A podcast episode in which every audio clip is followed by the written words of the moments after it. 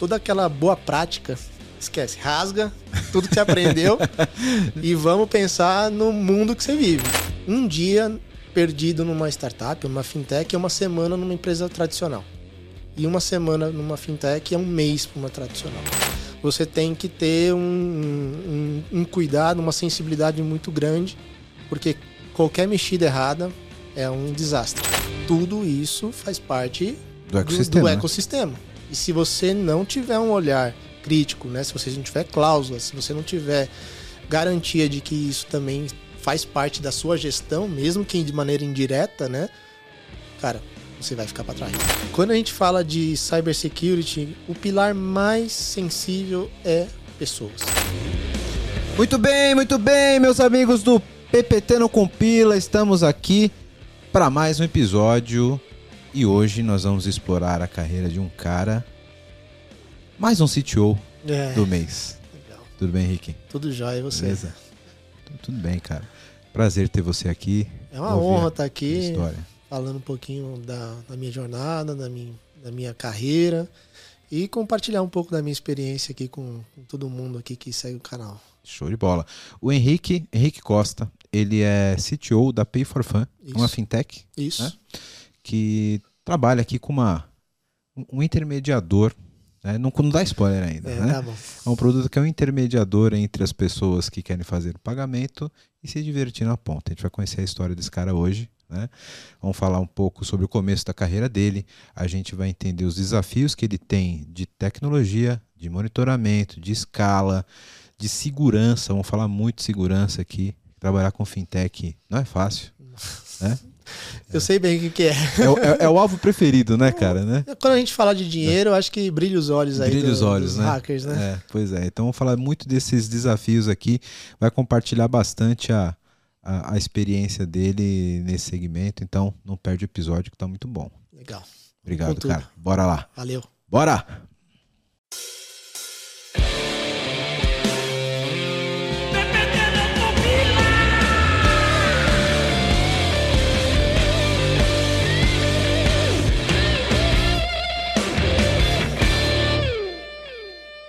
Henrique, eu vou começar com uma pergunta que eu acho que todo mundo se faz quando a gente conhece o CTO. Como é que você chegou nessa cadeira? Cara, bom, obrigado aí pela presença, o convite está aqui. É um privilégio estar compartilhando minha minha jornada, a minha experiência. Eu cheguei nessa cadeira, acredito que como todas as pessoas de, de liderança na área de tecnologia, enfrentando muita change, muito muita virada de noite aí, escovando beat, fazendo regra de Fire. Muito deploy sexta-noite. Muito deploy, segurando a bronca ali de alguns DVAs, fazendo uns selects não, não muito bem vistos, né? E eu lembro até hoje a primeira vez que eu tive contato com o computador, né? Foi. Minha mãe estava grávida da minha, da, minha, da minha irmã. E naquela época, em 1990, minha, minha, minha irmã ela estava para nascer e a empresa que a minha mãe trabalhava, ela já tinha aquele conceito, pô, naquela época, o um conceito de trabalhar em casa, né? Home e, office. E o home office raiz. raízes é. aí. E aí a empresa simplesmente na sala de casa colocou um computador para minha mãe trabalhar. E aí eu vi aquela tela verde, eu falei, cara, o que, que é esse monstro, né? E dali pra cá foi paixão à primeira vista. E aí eu falei, não, eu vou um dia querer mexer com isso aqui. E aí a vida foi passando, foi passando, a gente saiu da onde a gente morava. E a minha primeira vez que eu tive o meu computador mesmo para poder falar que eu podia brincar com ele, na época do Windows 2000, né? Não, não tive a oportunidade de pegar o 98, né? Não tinha, a gente não tinha condições. Você perdeu a oportunidade de conhecer o melhor Windows de todos, cara. Imagino. Windows ME. Então, e... Millennium Edition. E aí foi bem nessa época aí que meu pai e minha mãe tiveram condições de trazer um computador pessoal pra gente, né? E, e aí a gente, eu comecei a ter a oportunidade de brincar, daquela internet de escada, aquele barulhinho, aquele chiado ali que você... Você ouve até hoje, você não dá aquela, é... aquela saudade, sabe? Quando eu passo no escritório ali na casa do meu pai, ainda eu olho para aquela mesa, eu falo, nossa, eu fiquei várias noites aqui para vir esperar o pulso, o único pulso ali pra gente poder não pagar tão caro a Sim. internet, né? Você sabe que a... quantos anos você tem agora? Eu tenho 37. Eu tenho 39. Sabe que a nossa geração é tudo notívago, tudo uma galera noturna. Você sabe por que que é, né? Porque os caras, desde de, de adolescente, ficava acordado até tarde para dar meia-noite o cara clicar no Connect ali no, no e IG. É, e aí fica gratuita. naquele DDoS, né? Que todo Isso. mundo tava nessa tentativa, né? até meia-noite e dez ninguém conectava. Aí né? depois o pessoal começava a normalizar e estabilizava. Você entrava no ICQ nessa época, tipo, oh. 11 e meia, vazio. Meia-noite, cara, tinha a galera. Todo mundo verdinho, né? Todo Aquela florzinha verdinha. é isso aí. E aí foi isso, né? Fui cada vez mais tendo contato. Tinha, nessa época que a gente não tinha condições, alguns amigos tinham computador, então a gente tinha condições de poder ver aquela máquina funcionando através dessas oportunidades. E aí, depois que entrei de cabeça com isso, é, no momento de decisão ali de, cara, o que eu vou fazer da vida, eu falei, não, é isso aqui, eu quero saber o que isso aqui faz, né? E aí fui entrei na área de, fui fazer engenharia da computação né? Eu comecei ali em 2004, fiz a, a faculdade. E aí, no momento da faculdade, fui entrando na área de tecnologia. Comecei como qualquer cara que entra na parte de, de infra ou na parte de field, né? Trabalhando um pouco mais voltado a atendimento do, de usuário. E eu tive uma oportunidade na, na faculdade de um amigo que trabalhava numa telecom e ele comentou, ó, oh, tá tendo um programa de estágio. Aí me inscrevi e entrei de cabeça na área de cybersecurity. E foi de lá para cá, eu falei, cara, é isso que eu quero, é isso que eu vou investir, vou, vou me desenvolver. E de lá para cá, 100% cybersecurity, passando Bacana. de diversas... Você começou já em segurança? Comecei direto em segurança. Direto em segurança. Exatamente. Porque a maioria da, da do pessoal de segurança... Ele faz o contrário. Faz o contrário, né? Começa Exato. em dev Começa em dev. Faz começa, cagada, né? aí aprende a cagada e vai pra segurança. Faz em infra, vai mexer com fire e aí depois começa a trabalhar mais focado em cybersecurity. Eu não, eu já entrei em cyber em 2007. E aí em 2007 eu já comecei uma oportunidade de fazer um job rotation nessa empresa e passei ali por diversos pilares da área de cyber. E aí comecei a me especializar, ter contato com gente que tinha já mais experiência, pessoas mais certificadas na área. E aí eu falei, cara, me apaixonei pelo conteúdo, né, pelo, pelo domínio ali da, dessa, dessa oportunidade e fui investindo, né, tirar certificações, fui me especializando, passei por outras empresas também com outros tipos de, de business, né, então saí de uma telecom, fui para uma empresa de consultoria, depois de consultoria que a gente fala que o que você aprende numa empresa de, de um um ritmo diferente, mais, mais devagar. Numa consultoria você aprende em meses, né? Tudo Sim, que você. É 10 anos em um. 10 anos em um, exatamente. E aí, saindo dessa consultoria, voltei para o mundo de telecom, onde é um universo assim gigantesco. E depois outras indústrias, né? Também passando pela parte de pagamentos, né? O mundo financeiro numa seguradora também, onde já tinha um certo nível de maturidade de segurança bem, bem, bem implementado, e aí algumas outras oportunidades que foram surgindo. E nesse caminho surgiu a Pay for Fun. Né? Nesse caminho, a Pay for Fun ela, ela foi, nasceu ali de, de alguns amigos né? que, que eles estudaram ali uma, uma forma de resolver um problema do, do, do jogador e da casa de apostas e eu conheço muito bem, né? Um, tem um amigo meu pessoal que existia já próximo ali, morava num prédio, ele morava no outro andar, então. E ele comentou dessa, dessa ideia que surgiu da Pay for Fun.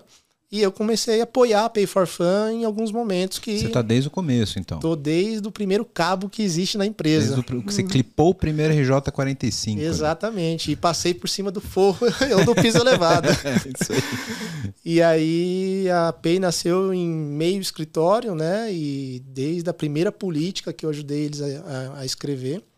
E, e aí foi aquela fase de apoio, né? Vi os amigos ali construindo, apoiando eles também no âmbito de tecnologia. E aí chegou o momento da fase do namoro, virou um casamento, né? Falou, e agora, né? Você vai vir aqui de corpo e alma ou vai ser só um namoro, né? Só uma amizade, né? E aí eu entrei de cabeça. Aí você então, tinha um emprego, provavelmente. Eu me desliguei, saí, e... exatamente. E assumi não só segurança, mas aí já abriu o leque para mais outras oportunidades, outros desafios, né? Então, desde o olhar de tecnologia, da parte de infra, a parte de cyber, a parte de governança, agora tudo está comigo com um guarda-chuva muito mais amplo. Legal, legal. Fala um pouquinho mais para a galera do que é então a Pay for, a Pay for Fun. A Pay é uma, uma empresa, uma instituição de pagamento, né? Nós estamos ali no meio entre o, a pessoa física, uma pessoa que quer participar ali de um, um site de aposta, quer fazer uma aposta, quer é, se divertir em um site de entretenimento. E aqui do outro lado tem essas empresas que prestam esse serviço para o universo, para o mercado. Então, o jogador, né, a pessoa, ele pode pegar o seu dinheiro, nós somos uma wallet, e ele transfere o dinheiro para nossa wallet e ele pode distribuir ali aquele saldo para aquelas casas de apostas ou, ou também usar no nosso Pay for Fun Card, que a gente tem um cartão também. E ele pode então se divertir dentro desses universos de, de entretenimento. E aí, quando ele ganha ou ele tem algum saldo, ele também faz o caminho inverso, ele consegue sacar através da nossa, da nossa plataforma. Então a Pay, né, na época que o, os sócios, né, os donos eles identificaram essa, essa dor, né? Porque um né, era do mundo do, do, do poker, né? Um era jogava poker profissional e também tinha um background no mercado financeiro. E o, o outro, hoje que é o nosso CEO, ele estava do lado de cá. E eles encontraram um meio comum ali de como resolver essa dor do, do mercado, né? Então a Pay nasceu com esse propósito e hoje aí a gente vai completar cinco anos já. Cinco anos, é, vai completar agora acho que em maio. Então tem, tem bastante coisa aí, um desafio enorme para 2023. E tanto que a empresa hoje tem perto dos seus 20, 120 pessoas e a minha estrutura tem 40, né? Então é um baita desafio. É, você, só, você sozinho tem 30% da empresa. Exato. A gente fala que a empresa é fim de financeiro, tech de tecnologia e metade está comigo. E o restante é a empresa inteira. Isso. Cara, é, é deixa eu ver se eu entendi então o, o, o produto e o problema que a, que a Pay for Fun resolve, né? Eu sou um cara ali que gosto de, de ter esse entretenimento em site de jogos, de, de apostas, etc. E geralmente o cara tem um trabalho de ficar distribuindo o saldo ali entre essas, é, esses sites, né? Que são, são vários. Né? Exato. Então, você resolve isso tipo como se fosse uma integradora que eu faço o depósito na meu wallet. Isso. E aí eu vou ali e distribuo. Cara, eu quero levar para um X parceiro, do, exato. Casa do Zezinho Bet. Isso. Põe lá. Você quer pôr 100 reais lá na casa do Zezinho Bet você pode pôr. Se você tiver saldo na nossa wallet, você faz essa transferência e você se diverte dentro desse portal dele. Entendi. E aí você ganhando ou não, se você tiver saldo, você faz o caminho inverte. Cara, eu nunca parei para pensar nesse problema, porque pode ser que o cara utilize vários sites, né? Sim. E aí ele pode ter saldo em um, fala, pô, podia pegar aquele saldo e resgatar e, e, e jogar para outro. E aí, pô, deve dar um tempo do caralho fazer isso. Exato, né? e nem sempre aquela casa de aposta tem o mesmo método de, de pagamento, né? Então você consegue fazer isso muito, com muita agilidade e segurança com a nossa plataforma. Hoje nós temos 370 parceiros integrados à nossa plataforma. Então são, são parceiros aí que, se você olhar o o Campeonato Brasileiro, por exemplo, os 40 times ali, ou se não sei se é 40, todos os times têm uma, uma casa de apostas patrocinando. Né? Então, o Brasil está crescendo muito esse mercado, né? Então, é, a gente está cada vez mais presente com esses parceiros, trazendo aí a nossa plataforma como um método robusto, um método seguro, um método que é fácil de usar, né? E que você pode, de uma maneira não só para isso, mas também utilizar o nosso card ou usar para outro tipo de entretenimento. E, e, cara, isso deve dar uma segurança boa pro cara, né? Porque o cara conhece já a empresa que tem o wallet, conhece a Sim. Pay for Fun.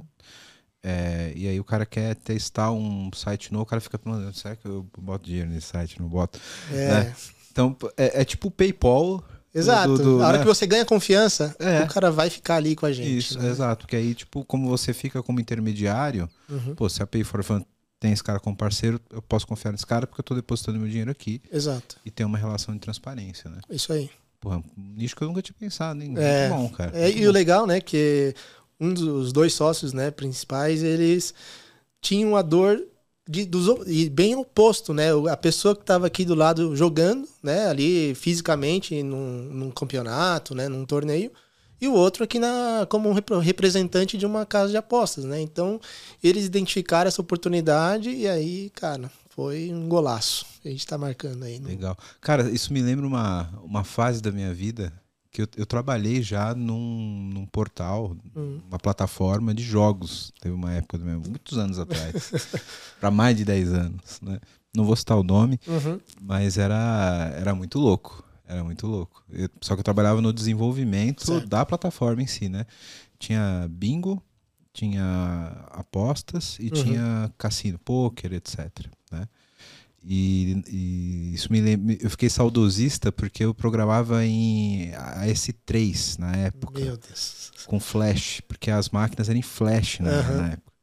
Isso me, me, me deu uma nostalgia aqui é. nesse mercado, bacana. O mundo negro, né, do flash, né? Mundo, é, agora é tudo HTML5, né, é. né? Então, mas era legal o programa em flash, me deu uma saudade. Né?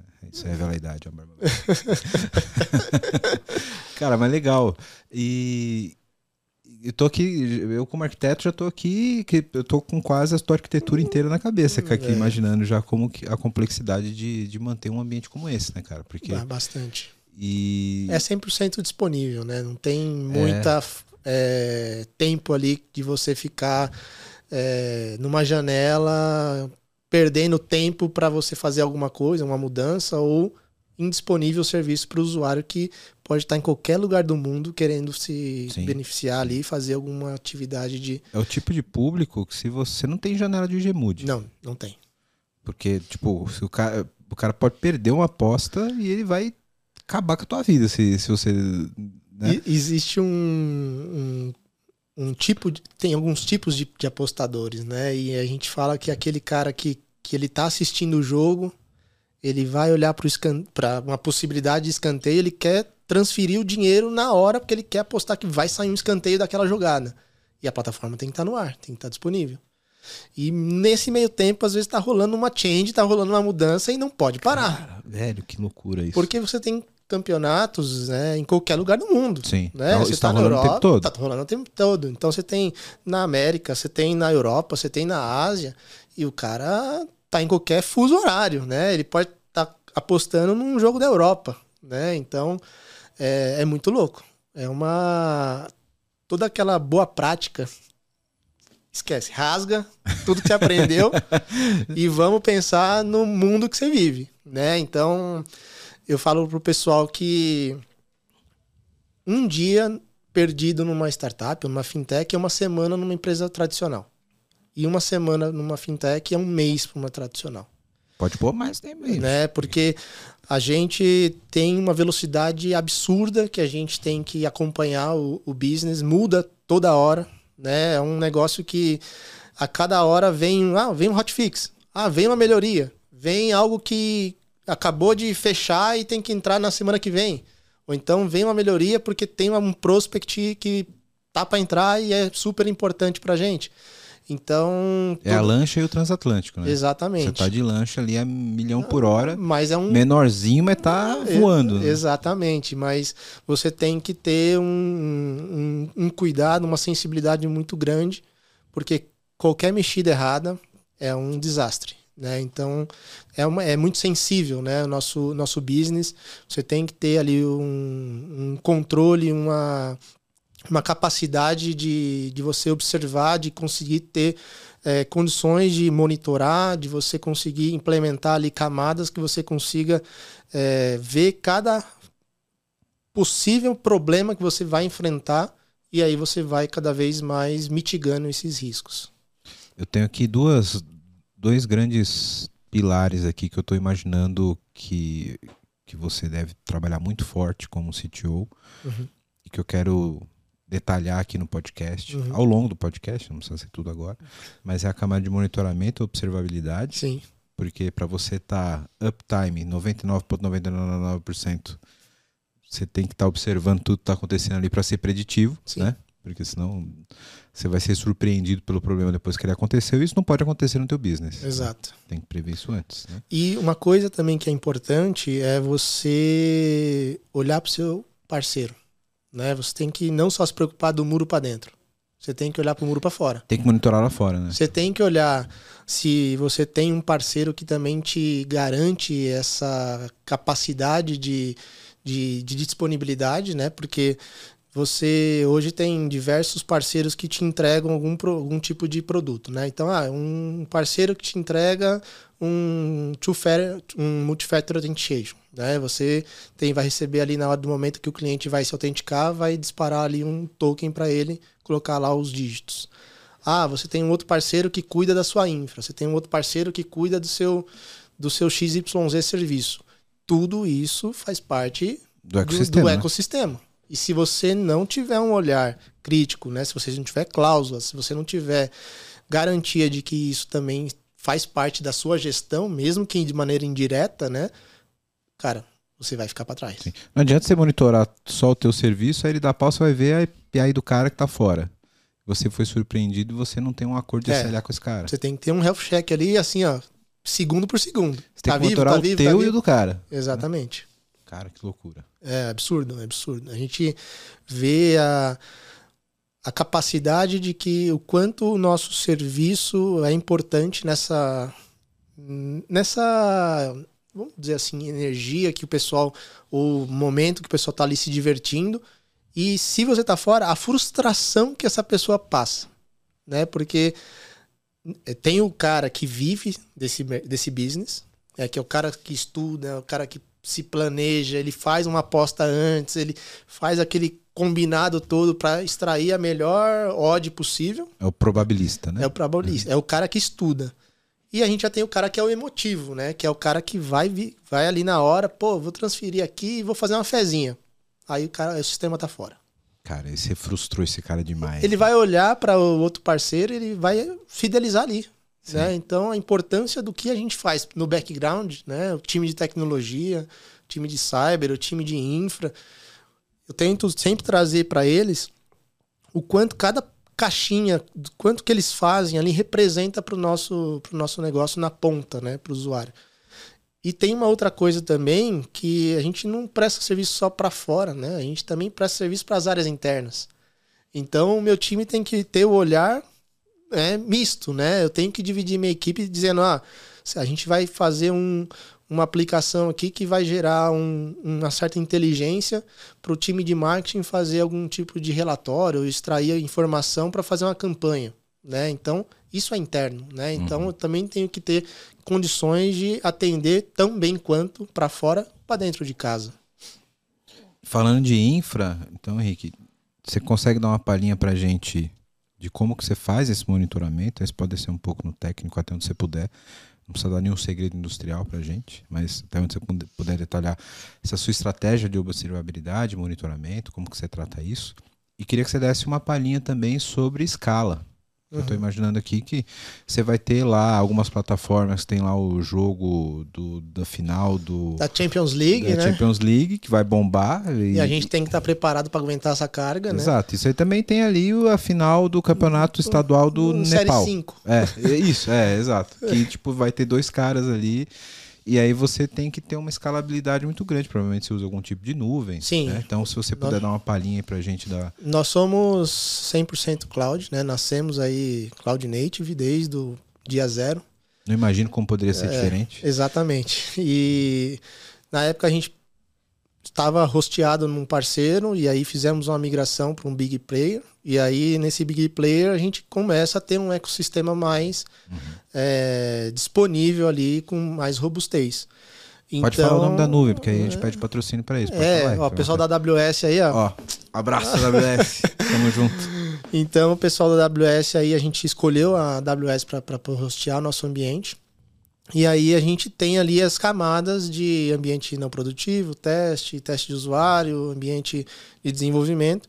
E esse ambiente produtivo nós temos ali as camadas que faz toda aquela parte de outscaling. Né? Então, onde a gente consegue é, ver toda a parte de monitoramento de recurso computacional, ver consumo e também ter a inteligência, que aí é um, um olhar estratégico que eu e meus gerentes fazem, que é, cara, estamos ali numa viagem de cruzeiro, a gente está bem, vamos baixar um pouquinho, porque eu sei que o CFO vai gostar de ter uma economia, Sim, né? baixa, é, baixa aqui, tira um pouquinho da, do, dos pistões do, do motor do carro, porque vai gerar uma certa economia. Porém, aí é uma curiosidade da, do que a gente viu já, e até a gente estava discutindo em algumas reuniões, não é só futebol. Né? A gente olha aí para algumas outras mídias, vem, vem, vem enfrentando algumas outras oportunidades e cara, tem gente que aposta no BBB, tem gente que aposta quem vai ser Cara, rola isso mesmo? Rola. Quem que vai ser o próximo presidente? Cara, rola de tudo. Você tá me dizendo que tem um site de aposta que abre ali uma aposta tipo para Big Brother. Big Brother. Sério. Cara, eu nunca, eu nunca imaginei. Eu também não. Depois que eu vi, eu falei, cara, eu não espero mais nada. Caraca. Cara, pode, você pode ver também, não só aqui no, no, no, Brasil, mas se você explorar mais esses sites e campeonatos fora do, do, do Brasil, você vai ver outras, outras, outros esportes que aqui não tem, né? Então, esgrima, é, talvez corrida de cachorro, coisas assim absurdas. Uhum. E agora o que está ganhando força também é o esportes. Né? Então, esportes tem ganhado muito o mercado de apostas também. Então, cada vez mais o pessoal tem explorado mais essa, esse universo aí do esportes. Então, esses eu não sou muito fã dessas partes de jogos, não sou tão vidrado, mas esse League of Legends, cara, é surreal. Surreal. Caraca, cara, sério. E isso rola aposta na galera que rola é conhecida ali. Caraca, rola aposta. Velho, nunca poderia imaginar isso. E aí você não tem muita margem de ficar tão ocioso no seu ambiente. É, porque não adianta você pô, não tem final de campeonato. Tem, mas... mas... eu tenho a Big Brother. É, mas rolando. tem paredão do Big Brother. Cara, surreal. Ah, há um ano passado, presidente no. Na, quem ia ser o presidente do Brasil. Cara, Aí, rolou, rolou aposta disso. Rola, rola aposta. Caraca, então, virtualmente você tem que estar preparado para qualquer coisa. Eu tenho que estar preparado a qualquer momento de vir um, um volume astronômico. Você nem sabe de onde veio. Da, né? E tem que enfrentar, e tem que segurar. Então a gente tem controles ali dentro dessa camada de escalabilidade que eles são bem bem ali ariscos, né? Bem sensíveis ao ponto de qualquer tipo de desvio, já ele escala. já tem que escalar tanto vertical como horizontal.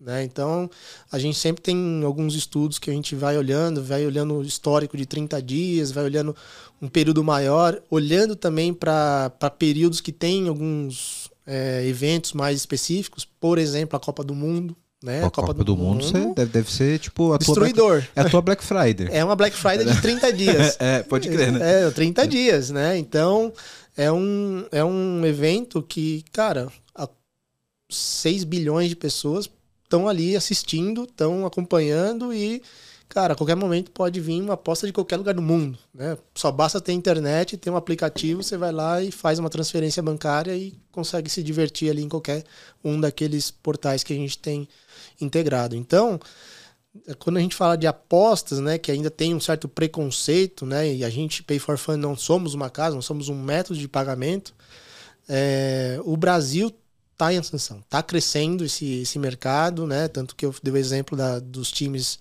de futebol do Campeonato Brasileiro, mas não se limita só a isso, né? Então, a nossa capacidade de, de, de resiliência tem que cada vez ser mais forte para aguentar qualquer tipo de estresse.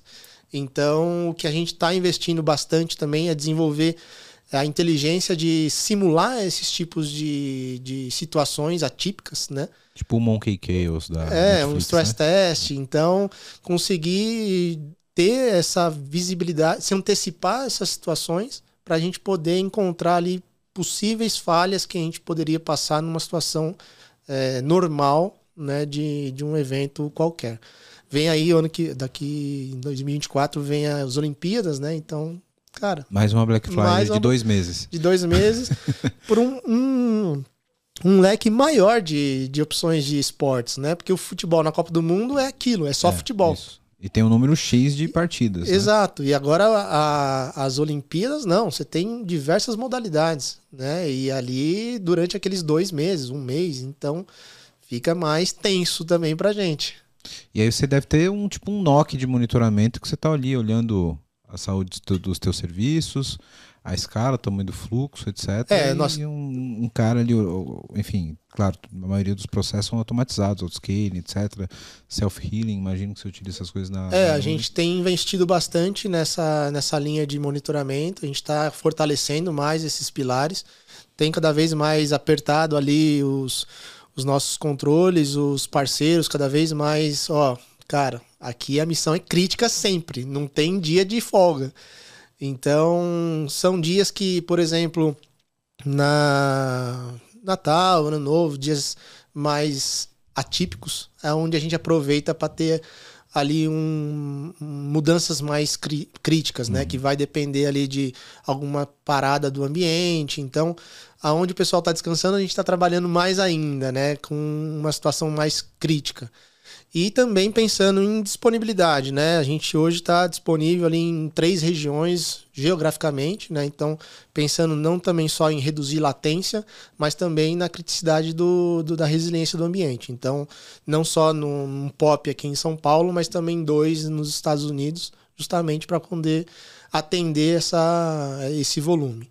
A gente tem muito parceiro do leste europeu, ali da, da região do do continente europeu, então facilita muito essa presença ali no continente americano, né, ali nos Estados Unidos, facilita essa diminuir essa latência com, com esses players que estão lá fora. Então Sim. é mais uma questão também de cada ponto que a gente consegue Você fica multi-região para atender geograficamente todo mundo que está tá mais perto. Ali, Exatamente.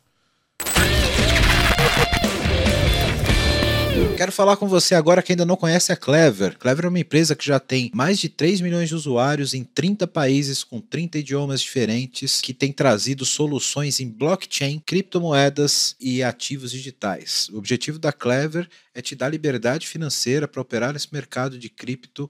Então, se você acredita nisso, se você acredita nessa liberdade, você já pensa como a Clever, vai conhecer os caras, é clever.io. Estão contratando também pessoal para trabalhar com cripto, com blockchain. Então, se você tem interesse, se você tem conhecimento nessa área, procura a Clever. Se você gosta de criptomoedas, se você opera no mercado, você precisa conhecer a Clever, precisa conhecer as soluções da Clever.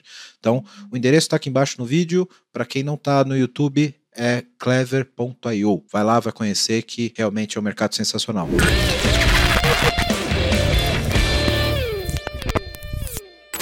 E aqui no Brasil, você deve ter muita integração também com os métodos de pagamento é, convencionais, é, né? Exatamente. Tipo banco, depósito, Pix, etc., que são serviços que você tem que monitorar na outra ponta, né? Porque na verdade você é um integrador. Exato. Você está nas duas pontas, né? Você tem que receber o dinheiro do cara e aí você vai ter que integrar com alguma instituição financeira, Sim.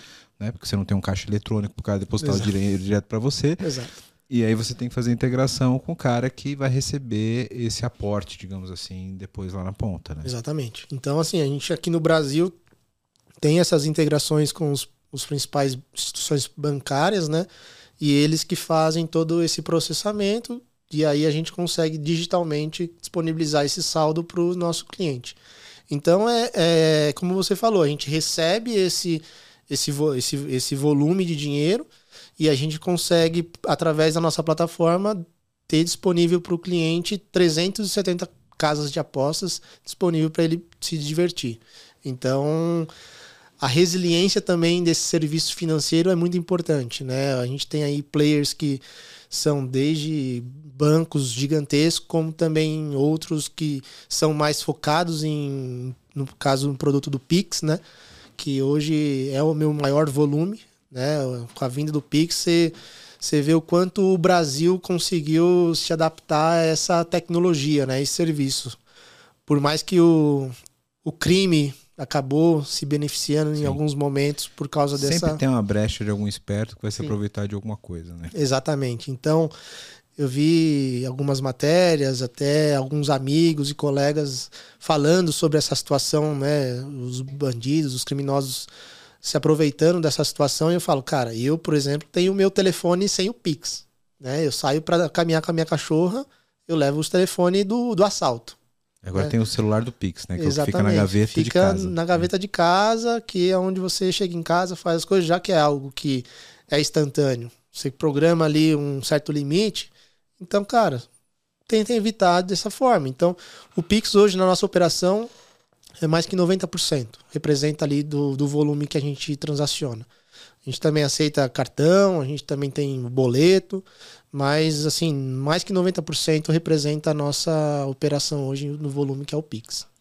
Cara, já que você falou da situação do Pix, como que é lidar, você que é um cara de segurança, em um mercado que é tão agredido e tão visado assim por, por ataque e, por por golpe, uhum. né? porque você tem questões de cybersecurity security técnicas de fato, sim, né? Sim. Então você tem que ter uma tua proteção é, técnica dos seus ativos sim, ali, mas tem também a questão da engenharia social ali, né? De golpe que a galera é vai aplicar e etc, que é muito mais difícil de você conter, porque um firewall bem programado, Vai você fazer. tendo conhecimento faz o que tem que fazer, né? Exato. Agora, como que você previne esse outro lado também? Como que vocês lidam com isso lá? Tanto da parte técnica, se você puder dar uma palhinha uhum. de, do, quais são as principais prevenções que você utiliza para a galera até se inspirar, né? uhum. né? Deve ter bastante gente de cyber ouvindo a gente. Uhum. E dessa parte mais humana, dessa parte mais de golpe, como que é lidar com isso? Cara, eu falo assim, é, cada vez mais o ser humano está digital, né? Então, cada vez mais as pessoas que estão ali no dia a dia de trabalho, ela tem que receber aquela informação e também absorver para sua vida pessoal. Né? Eu gosto de dar um exemplo que na, no trabalho você compartilha a sua senha de, de algum sistema, mas na sua casa você não compartilha a senha do seu cartão de crédito, né? Só para sua esposa e olhe lá. Então, e olhe é, lá. E olhe lá. Quando a gente fala de cybersecurity, principalmente no pilar de tecnologia, pessoas, processos. O pilar mais sensível é pessoas, né? Porque ela está ali exposta a qualquer tipo de, de vulnerabilidade, de ameaça. Então, você ser abordado para através de um phishing, você ser abordado por uma pessoa na rua. Eu já vi empresas que prestam esse tipo de serviço para validar seus controles, aonde joga pendrive no chão, com exploit, exploits para poder a pessoa chega, o que, que, você vai fazer quando você recebe um pendrive? Cara, eu não você já... não, é. usuário é usuário. Ele já vai espetar na máquina é. e aí já viu. Eu, eu confesso, cara, essa pergunta foi boa agora. Eu acho que eu ia pegar uma máquina zerada com sem nada, sei lá, uma VM Linux de preferência, uhum. ia botar lá só pela curiosidade maldita de saber o que tem nesse pendrive. Mas no meu PC pessoal, você não nota de primeira, né? Exato, mas... mas tudo bem, somos pessoas de tecnologia conscientes dos riscos. A, gente Se tem essa ju... maldade é. na cabeça de pensar que tem alguma coisa errada Sim, ali dentro. É, exato. A gente já, já tem um... E, e, tem uma educação de, de segurança que sabe, cara, não vou botar isso aqui. Mas se o seu José da padaria achar um pendrive, ele vai botar no computador do caixa da, da padaria. padaria né? Exatamente. Para saber o que tem de quem que é, às vezes até para saber de quem quer poder devolver, na maior inocência, né? Exato. E com o site do banco aberto, ele vai botar lá, certeza. Exato. Então, a gente investe bastante nessa parte de conscientização, né? A gente tem ali as campanhas de treinamentos, as campanhas de conscientização, as campanhas de, de phishing também, que a gente distribui ali mensalmente para poder evangelizar as pessoas a esses tipos de, de de ataques que eles podem sofrer. Então, quando a gente leva na linha educacional, né, é trazer o colaborador, as pessoas, para o lado da área de tecnologia ou de cyber, que ele está ali exposto, ele está ali sendo a linha de frente, tanto do cliente, né, principalmente o pessoal de atendimento, como também as outras camadas de, do administrativo ou as outras áreas que em qualquer momento podem ser abordados ou podem passar por alguma situação que pode ser um risco, né? Então a gente investe forte nessa parte de educação e, eu tento sempre fazer um, uma linguagem que leva a pessoa a pensar para a vida pessoal dela, né? Então, esse exemplo da, da senha do cartão de crédito com a senha do computador, ou ela sai da estação de trabalho e consegue bloquear a estação para ninguém ali sentar e fazer alguma coisa. Tudo isso é boas práticas, né? Agora, quando a gente olha para tecnologia, né, e aí pensando no Pix, pensando em qualquer outro tipo de, de, de vulnerabilidade que a gente pode estar exposto, é você ter um olhar de risco bem, bem fazer um deep diving ali em cima do que, que você está exposto e começar a explorar em controles mitigatórios, né? E, e segurança ela é feita por camadas, né? Tem que pensar ali como se fosse uma cebola e ali cada camada tem que ser uma camada diferente para dificultar a possível exploração daquela vulnerabilidade. Então, é ter os seus firewalls bem implementados, fazendo o que ele tem que fazer, é ter as camadas de proteção de DDoS, é você implementar camadas de autenticação robustas, né? Então, tem um estudo que daqui de 10 a 15 anos não vai ter mais senha.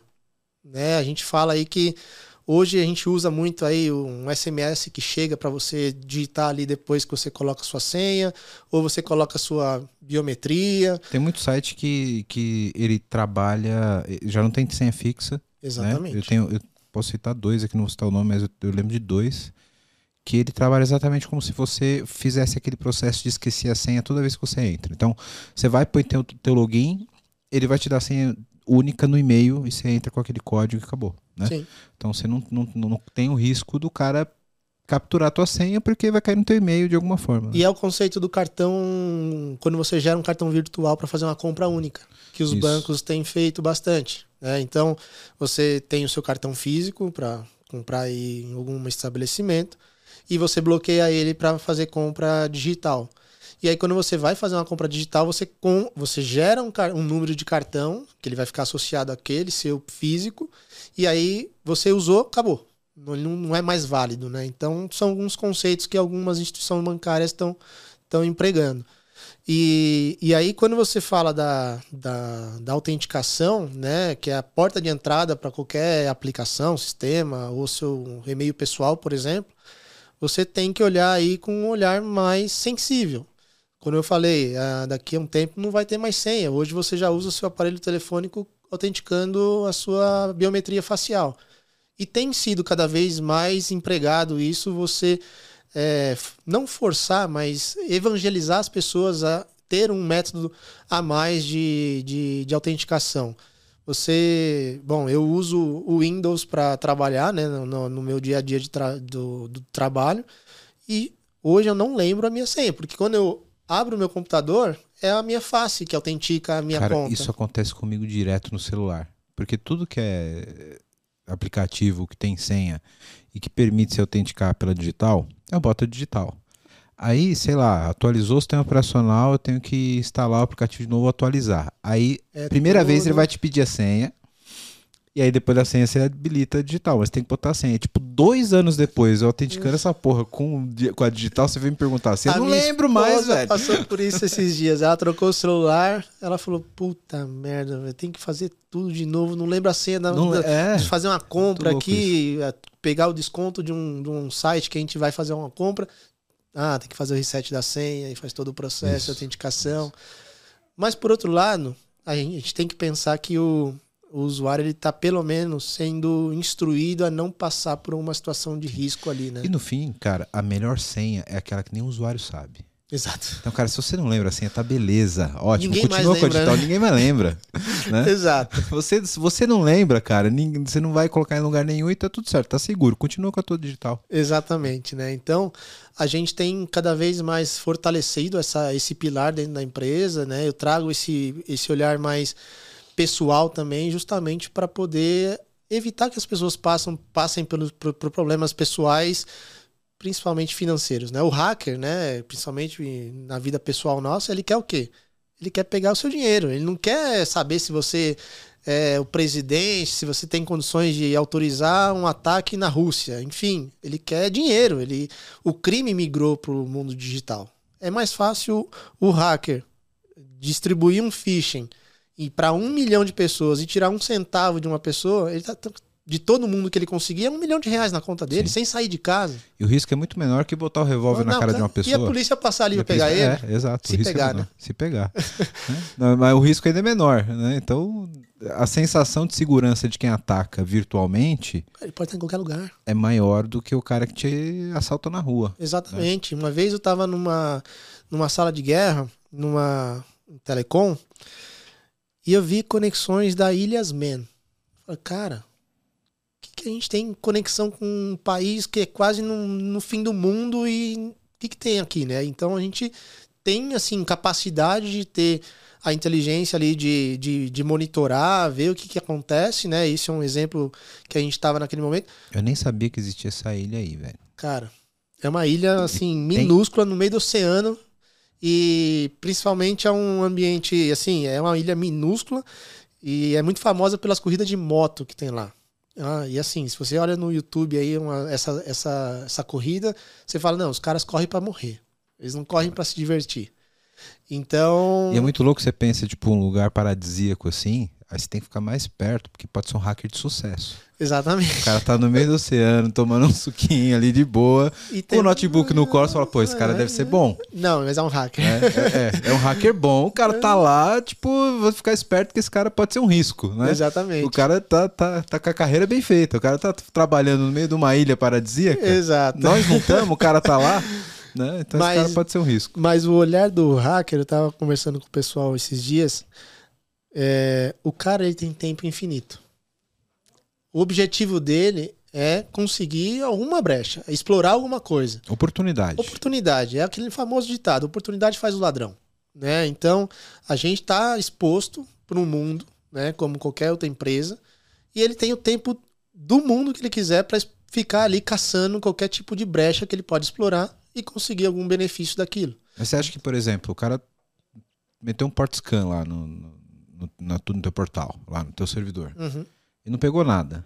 Ele não vai ficar perdendo muito tempo ali também, né? Ele não pode perder tempo. Ele né? já pula pro próximo, é próximo, e beleza. Vai. Talvez se ele explorasse, cara, exploit tem de monte, nada é 100% Exato, seguro, né? Com certeza. Mas ele não vai ficar perdendo tempo ali estudando três meses até achar um exploit que pra, poder conseguir né? passar. Para conseguir passar, ele vai procurar oportunidade. Se não tem oportunidade, já não deu brecha, né? Aquela coisa, o cara vai olha uma casa, ele vai assaltar, tem câmera, ele já pulou para próxima. Tem cachorro, ele já hum, é, vou. Exato. Então no, no, digital também tem um pouco disso, né? Tem certeza. Então ele vê assim o que tá mais fácil.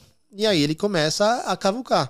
Né? Você olha um site, ah, não tem. Eu vou fazer um teste de entrar aqui com meu usuário e senha. Ah, não tem um fator de autenticação? Cara, já está mais fácil do que ter que tentar burlar o processo de, de um segundo fator, ter que receber para poder. Então eu tenho que explorar, hackear sim, o e-mail do, daquela pessoa que eu sei que tem conta ali, para poder conseguir receber o segundo fator de autenticação e conseguir entrar naquele site que a pessoa tem conta. Então, a oportunidade faz o ladrão. Não adianta, ele vai ficar ali disponível, tentando. Tem você joga no YouTube aí, você tem como hackear o Wi-Fi do meu vizinho, né? Então tem ferramenta aí que você já consegue fazer isso estralando os dedos. Mas tem outros tipos de ataques que são mais complexos, né? Tem tipo de ataque que você quer causar indisponibilidade. Você tem ataque que você quer explorar mais a parte de causar algum dano de, de imagem para a empresa, né? Então você vê aí grandes empresas que tiveram seu serviço parado, né? Empresas do ramo de, de roupas aí, de shoppings que tiveram suas portas fechadas. Por quê? Porque explorou um usuário administrativo que foi lá e começou a escalar ali, a fazer movimentações laterais e chegou a um ponto que ele tinha domínio do ambiente. Né? Então, a preocupação da área de segurança é mitigar risco e implementar camadas e camadas cada vez diferentes da, da anterior, né? Então é aquele conceito daqueles impérios onde você olha ali para para castelos, né? Eu estava na Europa até um mês atrás e aí eu tive a oportunidade de estar ali numa região olhando ali aquele, aquelas fortalezas antigas e você vê um muro, aí você vê um lago, né? Aí tem você aquela vê portinha clássica, uma né? porta só, aí você tem mais um muro e o castelo lá no meio pequenininho. Você acha que é um castelo enorme, mas não, é um castelo pequeno com um muro alto, então E aí aqueles pilares ali, onde o pessoal ficava é, conceito de, de brigada, então... Essa hora já pensou o AF, o Fire... Exatamente. Ah, tudo... o, o, roteador, o roteador. Com, com a CL, e aí você tem um, um, cofre de senha, e aí Isso. vai. É, exatamente. A mesma analogia, né, Exatamente, cara? essa é a mesma analogia. Cara, legal. Eu, eu fico imaginando a, a, série de desafios que você tem de tecnologia para trabalhar com grana dos outros, né? Exatamente. De... É um risco absurdo, né? A missão crítica cada segundo, né? Mexer com o dinheiro dos outros, principalmente onde a pessoa tá ali no momento de euforia, né? De, de querer se divertir. E, e isso pode a qualquer momento acabar com a imagem da empresa, né? Sim. Porque são milhões de pessoas milhões e, e, grandes parceiros aqui que a gente tem a responsabilidade de intermediar esse, esse, esse fluxo de, de, de, de dinheiro, né? Então a gente tem que ter uma sensibilidade absurda no, no, trabalho que a gente entrega. Você tem algum case de segurança que você possa contar para a gente, de sucesso ou de monitoramento que já aconteceu que você possa contar? Na Pay for Fun ou qualquer outra empresa? Qualquer outra empresa. Na Pay for Fun, na Pay for, na Pay for Fun, se tiver, maravilha. Se não, pode ser qualquer outra da tua carreira. Cara, olha, em outra empresa que eu passei, eu, eu participei de uma operação de antifraude, né? E foi uma inteligência, assim, que teve oito meses de, de trabalho. E ficou uma guerra entre as empresas, né? Uma instituição de bancária e uma telecom. E aí chegou um ponto que foi para o Ministério Público, porque um queria jogar a culpa no outro, porque a fraude acontecia aqui e o problema sempre acabava no banco, né? Porque o dinheiro sumia da conta do cliente. Porém, o processo, quando a gente começou a explorar, naquela época, isso não, não, não funciona mais, existe uma quadrilha dentro de um, de um, de um call center né? Não vou citar nomes aqui, aonde o, o colaborador da da Telecom trabalhava muro mês a mês ali com o, a pessoa que trabalhava na instituição financeira. E aí a gente começou a ver o modus operandi dessa, dessa fraude. Durante, e sempre acontecia na madrugada. E pessoas da, de que tinham um poder aquisitivo maior, daquelas classes de bancos que tem o Select, tem o Prime, enfim. E aí a gente começou a estudar o caso. A pessoa, ela desligava o tirava a, a linha telefônica do chip da pessoa na madrugada e colocava num outro chip virgem, um chip em branco. A pessoa que tinha acesso aqui ao back-office da instituição financeira fazia uma transação, ela tinha a autonomia, ela tinha um privilégio né, em cima da, da, do job description que ela tinha. Aí o SMS chegava na onde? Caraca, cara. Na linha onde o cara da Telecom tinha transportado para o chip virgem. Ele recebia o SMS de validação da transação, passava para o cara aqui, muro a muro ali. Aí o cara recebia, fazia uma transferência e você estava dormindo em casa.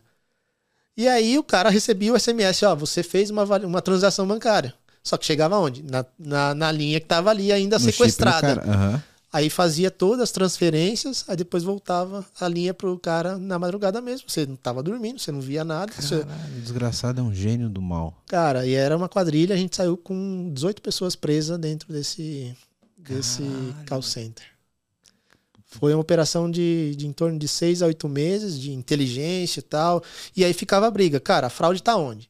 Tá na operadora ou tá no banco? Tá nos dois, né? Tá nos dois. A fragilidade tá nos é, dois. É. Ou a, a, fragilidade tá no terceiro, que presta o serviço e que deixa ali o, o, o atendente no mesmo ambiente. Então, a gente tem condições de, ah, onde vai ter a minha operação, o atendimento, não estar no ambiente onde tem operações bancárias. Ponto.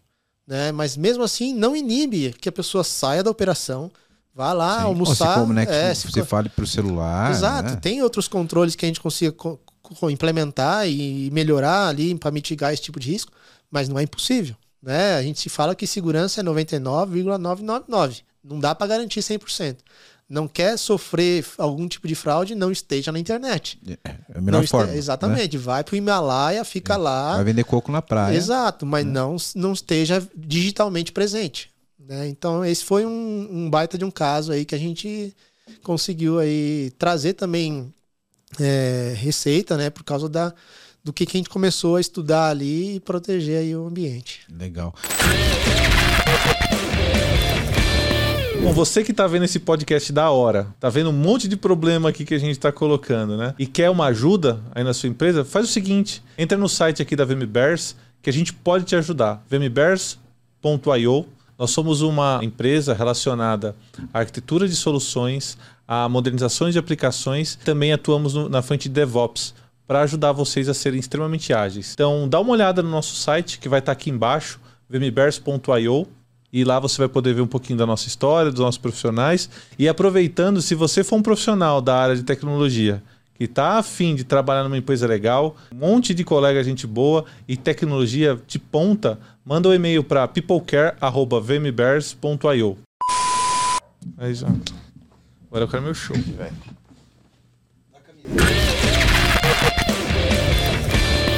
Henrique, uma pergunta que sempre fazem aqui nos episódios do Sítio do Mês. Qual stack vocês trabalham lá? Qual linguagem? Banco? Como é que você, qual, qual é a, a, linha de desenvolvimento que vocês têm? Cara, a gente tem .NET, a gente tem eh, MSQL mesmo.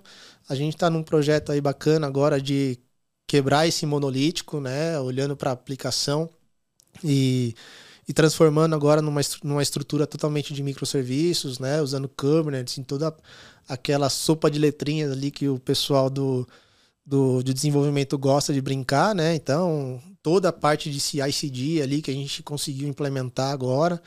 Então, é para trazer o quê? Mais resiliência, né? Então, a gente está fazendo esse momento de transição. A gente está construindo essa, essa nova arquitetura justamente para poder garantir cada vez mais o próximo do 99,99 tanto a nível de aplicação, melhorar a camada de integração, melhorar a resiliência do serviço e também facilitar as integrações com, com as outras novas casas, outros parceiros, uhum. outros produtos que a gente vai desenvolver aí com, com o mercado. Legal, legal. Então, o stack basicamente .NET. .NET. Legal, legal. .NET. Funciona muito bem com, com Kubernetes para escala. Né? Exatamente. Né? Para dar escala aí, que é um grande desafio que, que vocês têm. E, e que como você falou, Cloud Native, né? É. Para escalar tanto horizontalmente quanto verticalmente, vai ser uma, uma grande mão na roda aí para vocês. Exatamente. Sem, sem falar de CICD para evitar a janela de, é. de mudança e etc. Né, é, a gente tem agora numa fase de. Como a gente finalizou aqui esse processo de CICD, agora a ideia é investir nessa parte de testes automatizados, né? nessa camada de cada vez mais evoluir a, a o poder de você automatizar os testes, enfrentar, é, antecipar essa, essa, esses picos de, de, de, situações, de eventos, né, que a gente possa ter aí e, e, e viver nesses, nesses momentos de, de apostas. Então, a gente tem desenvolvido aí um, um processo de, de, de, investir nessa parte de quality assurance do time de, de desenvolvimento. Então é cada vez mais entregar, ter condições de, de, de estressar mesmo nosso, nossas pontas, né, nossas integrações, para que lá na frente a gente não tenha um retrabalho. Né? Então tem muita coisa que ainda é muito manual. Né? A gente tem um legado aí grande para a gente melhorar, mas nesse universo de, de transição para essa nova plataforma, cada vez mais a gente está levando para o mundo automatizado. Show, show, muito bom. E lá no começo você deu um exemplo de cliente interno que você tem, você, pô, você pegar um relatório para dar para a área de marketing, etc. Isso já me deixou, me deixou, um flag aqui do que eu preciso perguntar para esse cara como é que eles trabalham dados nessa uhum. empresa, né? E a gente está falando de um mercado que ele é basicamente movido a dados, né? Apostas, etc, probabilidade, etc. Como é que vocês trabalham essa estratégia de dados lá? Você tem lá, como você falou, sua base MySQL, ou MSSQL, transacional. Como você trabalha essa inteligência de data-driven ali, uhum. comportamentos, etc? Hoje a gente tem uma, uma cópia do nosso banco, né? A gente tem uma estrutura de data lake. Então a gente montou ali uma estrutura onde o pessoal consegue extrair informação. Hoje ainda está muito manual ali, o pessoal tem alguns scripts que já, já estruturam e, e distribui ali para o pessoal da, da área de marketing trabalhar ali de uma maneira mais inteligente. Porém, o que a gente está trabalhando também em paralelo, tem uma estrutura de dados dentro da minha, da minha equipe, aonde fica ali focado a melhorar cada vez mais a sanidade desses, dessas informações. Então, esse pessoal está agora trabalhando numa camada de apresentação, né, onde o pessoal vai ter mais autonomia de conseguir extrair relatórios de uma maneira mais ágil, mais, mais rápido, para que eles possam trabalhar de uma forma mais ágil ali com a estratégia de, de business. Né? Ah, vou fazer uma campanha no Nordeste, vou fazer uma campanha para um público-alvo ali de, de certa idade. Então, ah, vai ter uma campanha aqui com X parceiros eles querem fazer uma força de venda. Então, vamos trabalhar com o nosso público também, que cada vez mais transaciona nesses parceiros. Então, são, são informações que a gente tem, né? E a gente tem condições de mostrar para o nosso cliente interno a, a, a, inteligência que ele pode trabalhar. Legal, show. E aí, partindo já para o finalmente aqui, Henrique. Legal. É, quais são os desafios? E aí pode entrar um pouco no business também, que eu percebo que você conhece muito do, do business que você está inserido. Uhum. Quais são os desafios da Pay for Fun para os próximos dois, três anos? Tecnologia e negócio, na sua visão. Para onde, onde estamos indo? Cara, a gente tem aí um, um desafio enorme para 2023 e acredito para mais, mais anos aí. É, a gente, como instituição autorizada do Banco Central, tem uma série de, de resoluções que nós temos que, que cumprir. Então, estrategicamente falando, é muito importante a gente estar tá 100% aderente aos controles do Banco Central, justamente para trazer segurança para o nosso negócio, trazer é, é, o conforto para o parceiro que está operando com a gente. Né? Então, é um diferencial da, da Pay for Fun ter esse, esse, esse carimbo né, do, do Banco Central dizendo: ó, é uma instituição que segue as boas práticas de prevenção à lavagem de dinheiro, a, a cybersecurity, a governança como empresa, né? Então, é um pilar importantíssimo para a gente cada vez mais estar tá compliance com, com esses controles que são exigidos pelo Banco Central. E aí tem esse grande projeto que a gente está trabalhando, que é a parte de uma nova plataforma. Né? Então, é isso para trazer escalabilidade. Então, quando a gente fala de, de, de transformação digital, né, de, de, já somos digitais, né? Não tem como muito a gente falar, nossa, a gente nasceu ali no, num, num banco Axis, né? Ou então algo. No, no num, mainframe, não. No mainframe, não. Já, já nascemos AWS, né? Então, o que a gente tem é cada vez mais trazer resiliência para o nosso business. Então, olhamos para os quatro último, últimos anos, olhamos que a nossa plataforma tem grandes melhorias e a gente tem condições de transformar tudo isso em uma nova plataforma com uma nova camada de integração, novas camadas de controle, vis mais visibilidade, com mais escalabilidade e tudo isso num ambiente único, num ambiente que está bem distribuído, que é um ambiente que eu posso integrar de uma maneira mais ágil para o parceiro, né? E trazendo novos métodos também de, de pagamento, né? Porque se você olhar só para o Brasil, nós temos já nosso grande volume é o Pix, mas se eu quebrar os horizontes, né, de para outros países que a gente pode querer explorar, tem outros países que ainda transacionam moeda em espécie, né? Então a gente tem que estar tá preparado para poder ter capacidade de integrar com esse tipo de, de empresa, né? Legal, show de bola.